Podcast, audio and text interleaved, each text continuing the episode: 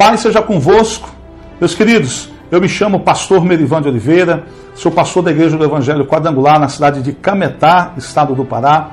Somos responsáveis, né, queridos, por três cidades aqui, é, Limoeiro do Ajuru, Cametá e Oeiras do Pará. E nós temos aí 92 igrejas sob a nossa responsabilidade. Somos pastores de 92 igrejas.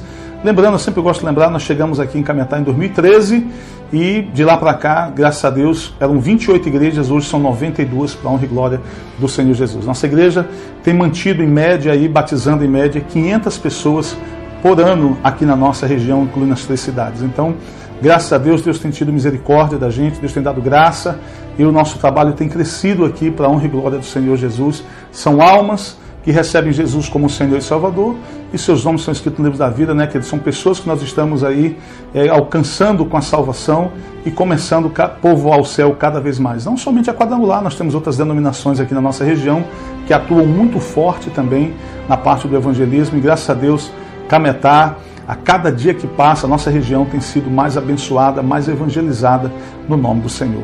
Gostaria de falar com você hoje, queridos, um pouco sobre oportunidades. Quantas pessoas reclamam de oportunidades que não têm oportunidades, né? E às vezes a oportunidade chega até elas e elas não enxergam, elas não veem, sabe? Então, eu gostaria de falar um pouquinho sobre isso, tá? Um pouco sobre isso, pincelar um pouco. Nosso tempo aqui é curto, a gente não grava vídeos muito longos, mas eu gostaria de falar um pouco sobre isso. Eu queria falar para você de duas vilas, tá? Duas vilas, vamos colocar nesse termo, que Jesus visitou. E qual foi a reação dessas duas vilas quando receberam Jesus? Vamos falar da primeira? A primeira se encontra em Lucas capítulo 9, versículos 51 a 53. Lucas capítulo 9, versículos 51 a 53 diz o seguinte: Ora, quando se completavam os dias para a sua assunção, manifestou o firme propósito de ir a Jerusalém. Enviou, pois, mensageiros adiante de si Indo eles entraram numa aldeia de samaritanos para lhe prepararem pousada. Mas não o receberam, porque viajava em direção a Jerusalém. Meus queridos, havia uma rixa, vamos dizer assim, né, uma, uma briga entre samaritanos e judeus. Eles tiveram umas desavenças no passado e por conta disso, nessa desavença foi se perpetuando geração após geração.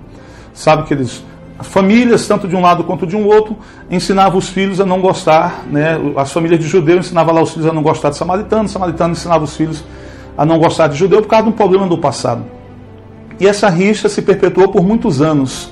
E agora, nos tempos de Jesus, ela ainda continuava. Vale ressaltar que Jesus, é, todo momento, tentou trazer, querido, Samaria para perto de si, para perto né, da salvação.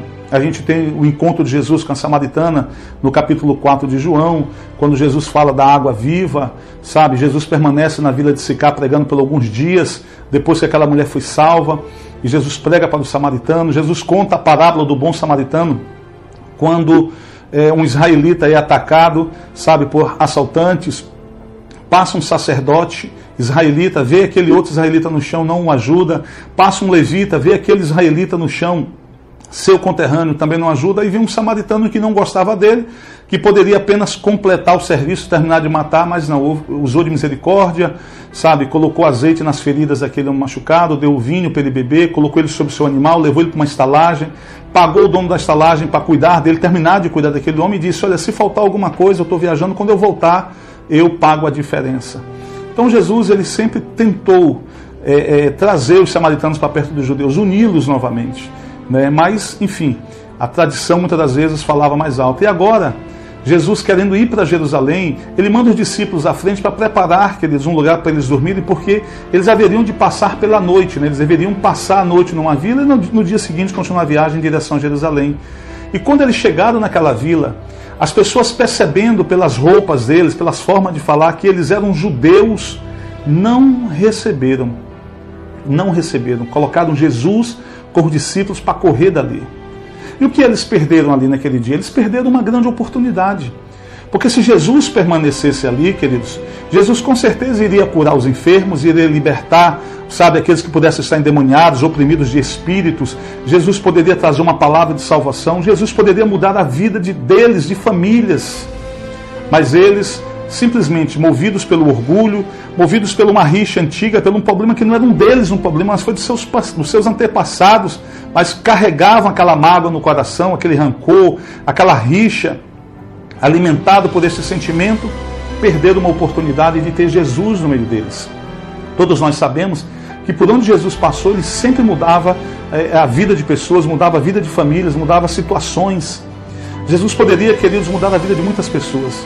Eles foram ali, expulsaram Jesus e quando eles voltaram para casa, eles voltaram para suas velhas vidas. Quem estava doente continuou doente. Quem estava separado da esposa continuou separado da esposa. Quem estava endividado continuou endividado. Enfim, quem estava possesso de algum espírito continuou possesso. Voltaram felizes porque expulsaram os judeus. Mas voltaram, talvez, talvez, eu estou aqui supondo, para suas vidas, sabe, talvez vidas tristes, vidas de problemas, perderam uma oportunidade. Deixaram-se se, deixaram -se levar por um sentimento negativo. E assim, queridos, tem muitas pessoas com esses sentimentos no coração. Nós temos muitas pessoas que estão com ódio, com mágoa, com rancor no coração, com pessoas presas dentro da sua alma, aguardando você liberar perdão sobre elas. Vale ressaltar que quando você odeia alguma pessoa, segundo a Bíblia, você se torna assassino dessa pessoa. Aquele que odeia seu irmão se torna assassino dele. E se você odeia alguém, não tem jeito, você pode sair de férias para qualquer lugar do mundo. A pessoa que você odeia vai com você porque ela está presa na sua alma. Somente pelo perdão você consegue libertar essas pessoas da sua vida e você consegue viver feliz. Liberte-se desses sentimentos. Libere perdão para quem te magoou, para quem te feriu, para quem te traiu. É você que está sofrendo com esta mágoa, com esse sentimento ruim dentro de você. Essa pessoa que fez esse mal para você, talvez esteja vivendo a vida dela lá, feliz a vida, sei lá. Mas o que importa é você. Como é que você está vivendo? Você está entristecido, talvez trancado no quarto, talvez entrando numa depressão. Sabe, queridos, com uma coisa tão simples de resolver, liberar perdão. Vale ressaltar que Jesus disse que se nós não perdoarmos os nossos irmãos, nós não poderemos receber o perdão do Pai. Para que eu possa receber o perdão do Pai e entrar no reino dos céus, eu preciso liberar perdão para quem me feriu e me magoou. Libere, queridos, o perdão, se liberte disso aí. Queridos, eu já perdi a conta de quantas pessoas me desejaram mal, sabe, me denegriram minha imagem, falaram tantas coisas. E a gente, queridos, olha, libera perdão sobre elas. A Bíblia diz que quando nós pagamos o mal com o bem, o mal que desejaram para nós se volta contra elas. Jesus até diz, queridos, que essa pessoa terá brasas de zimbro amontoadas sobre a sua cabeça, de uma forma, é, segundo a cultura judaica, uma forma é, vergonhosa de se viver. A, a, mulher, queridos, que deixava apagar o fogo em casa, ela tinha que ir na casa da vizinha pegar fogo, porque o marido deixava o fogo aceso para ir trabalhar. Na cultura deles, eles faziam isso. Se a mulher deixasse aquele fogo apagar, ela tinha que pegar brasas né, de zimbro. Zimbro era uma árvore pequena que não dava fruto, servia apenas para lenha e ela tinha que pegar brasas vivas na casa da vizinha e trazer para sua casa para acender o fogo. Então ela trazia aquilo numa espécie de tacho na cabeça ou carregando. E todo mundo que visse uma mulher carregando brasas de zimbro tinha aquela mulher como uma relaxada, como uma mulher irresponsável, que não cuidava bem da sua casa. Então era um estado vergonhoso para a mulher. E a Bíblia diz que será vergonhoso para as pessoas, queridos, estarem passando por aquilo que desejaram para nós. Pague o mal com o bem Ame quem está te odiando, ore por quem está te perseguindo, foi o que Jesus falou. Faça isso, você vai viver uma vida muito melhor. A gente percebe, queridos, que quando a gente começa a viver uma vida de acordo com os princípios de Deus, nós somos felizes e nós não precisamos de muita coisa, não precisamos ter bens, muito dinheiro para ser feliz. Basta viver de acordo com os princípios de Deus. Aquela vila perdeu uma oportunidade, expulsou aquele que poderia operar muitos milagres no meio deles. Voltaram para suas vidinhas talvez de sofrimento, de dor, de tristeza, não sei. Mas voltado para suas vidas, quem estava doente continua doente. Agora nós temos um outro exemplo, olha só. A Bíblia nos mostra em Mateus capítulo 14, versículo 34 a 36. Mateus capítulo 14, versículo 34 a 36, eu vou ler para você aqui, diz o seguinte: olha, ora, terminada a travessia, chegaram à terra em, Genes, em Genezaré, ou Genesaré. Quando os homens daquele lugar o reconheceram, mandaram por toda aquela circunvizinhança e trouxeram-lhe todos os enfermos. E rogaram-lhe que apenas os deixassem tocar a orla do seu manto. E todos os que a tocaram ficaram curados. Você percebe que ele entra numa, numa vila de samaritanos e ele é expulso. Ele vai a Genessaré, Ele entra numa vila e os habitantes daquela vila, percebendo que é Jesus, mandaram um aviso para toda a circunvizinhança, dizendo: traga os doentes, os enfermos, traga os endemoniados, traga as pessoas que estão passando problema. Olha, quem precisa aí de um milagre, quem está precisando de uma benção, venha, porque Jesus está no nosso meio. E eles vieram. E eles rogavam a Jesus e pediam para Jesus para tocar na orla né, do manto de Jesus, do vestido de Jesus, vamos dizer assim. E todos, todos que tocavam eram curados. Todos.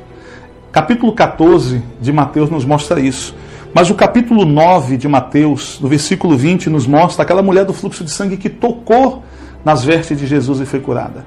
Você percebe que cinco capítulos depois, as pessoas estão fazendo a mesma coisa que aquela mulher fez. Sabe o que significa? O milagre que Jesus faz na sua vida hoje vai ser exemplo para motivar a fé de outras pessoas amanhã. A bênção que Deus traz na sua vida hoje precisa ser propagada. Você precisa compartilhar, testemunhar o que Jesus está fazendo na sua vida, para que Ele possa fazer o mesmo na vida de outras pessoas, pessoas que estão passando o mesmo que você. Elas possam, querido, também exercitar a fé e orar nesse sentido, assim, como o Senhor abençoa aquela pessoa, me abençoa também. Queridos, duas vilas. Uma vila rejeitou e uma vila aceitou. Uma vila continuou do mesmo jeito. A outra vila mudou completamente. Porque, queridos, é impossível uma casa continuar do mesmo jeito, tendo uma pessoa doente e milagrosamente essa pessoa ser curada. É, é impossível essa casa continuar triste. Havia alegria nas casas dos Gerasenos, queridos. Alegria naquelas casas. Pessoas curadas, pessoas libertas, pessoas abençoadas, pessoas felizes. E é exatamente o que Jesus quer fazer. Jesus ele quer ser um divisor de águas na sua vida. O que você tem feito com Jesus? Tem recebido ou tem expulsado? Não adianta honrar Jesus com as palavras. Mateus 15,8 diz: Esse povo me honra com os lábios, mas o coração está bem longe de mim. Não adianta honrar Jesus com palavras, você tem que honrar com atitude. Receba Jesus em sua vida. Permita que Ele seja o Senhor da sua vida. Que Ele controle a sua vida. Permita-se viver pelos princípios de Deus. Você vai viver os melhores dias da sua vida duas vilas. Uma soube aproveitar a oportunidade, a outra não soube. Uma foi abençoada, a outra continuou do mesmo jeito. Jesus ele quer fazer a diferença. E Jesus está aí, ó, na porta do seu coração, como diz Apocalipse 3:20, batendo na porta do seu coração, desejando entrar. Ah, pastor, eu já sou servo de Deus, eu já sou evangélico, como as pessoas gostam de dizer, né? Eu já sou crente. Você pode até fazer parte de uma igreja, mas se você não permite o Senhor lapidar o seu caráter, você ainda não vive a vida que o Senhor tem para você. Permita o Senhor controlar sua vida, controlar o seu caráter. Permita-se viver pelos princípios do Senhor e aí sim você vai viver os melhores dias da sua vida. Eu quero deixar essa palavra para você no dia de hoje. Eu quero abençoar você com essa palavra no dia de hoje. Guarde aí, duas vilas. Ambas receberam Jesus uma rejeitou por causa de sentimentos ruins. Talvez você tenha na sua cabeça, sabe, uma má ideia, uma má impressão a respeito de igreja evangélica, a respeito de evangélicos, de crentes, enfim. Mas eu quero dizer para você que a igreja do Senhor Jesus, queridos, não tem nada a ver com isso. Eu quero dizer para você que Jesus é Ele que quer abençoar a sua vida. Eu sou falho. Se você conviver comigo, você perceber que eu tenho falhas. Falhas todos nós temos. Mas, queridos, Jesus não tem falha. Eu já ouvi pessoas dizer, ah, eu não vou para aquela igreja por causa de fulano, por causa de ciclano. Eu digo para eles, tudo bem. Não venha por causa de fulano ou de ciclano, mas venha por causa de Jesus. Me aponte um erro de Jesus, me aponte onde Jesus falhou, onde Jesus errou. Não tem, queridos. Ele tem uma vida melhor para você. Que essa palavra fique no seu coração, na sua vida, no dia de hoje. Olha, não se esqueça, eu sou o pastor Merivan de Oliveira, seu amigo de todos os dias, tá? Pastor da Igreja do Evangelho Quadrangular, cidade de Cametá, estado do Pará. Que Deus te abençoe, paz seja convosco.